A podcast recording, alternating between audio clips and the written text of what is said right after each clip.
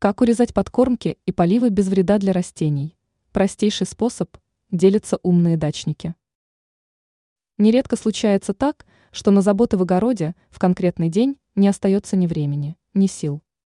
В то же время огородные культуры ждать не могут, и без должного внимания к себе вполне могут начать вянуть и гибнуть.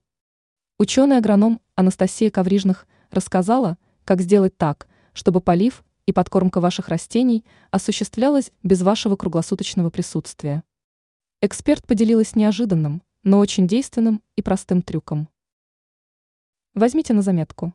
Для начала следует принять во внимание тот факт, что посадку культур стоит осуществлять не рядками, а концентрическими кругами или квадратно-гнездовым способом. Важно, чтобы при этом у них образовался общий центр. Затем в середине грядки нужно выкопать яму диаметром 40 см. Глубина должна равняться штыку лопаты.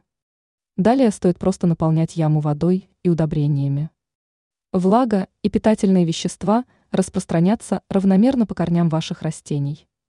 Ранее мы рассказывали о том, как правильно растить тыкву, чтобы получилась крупной и увесистой.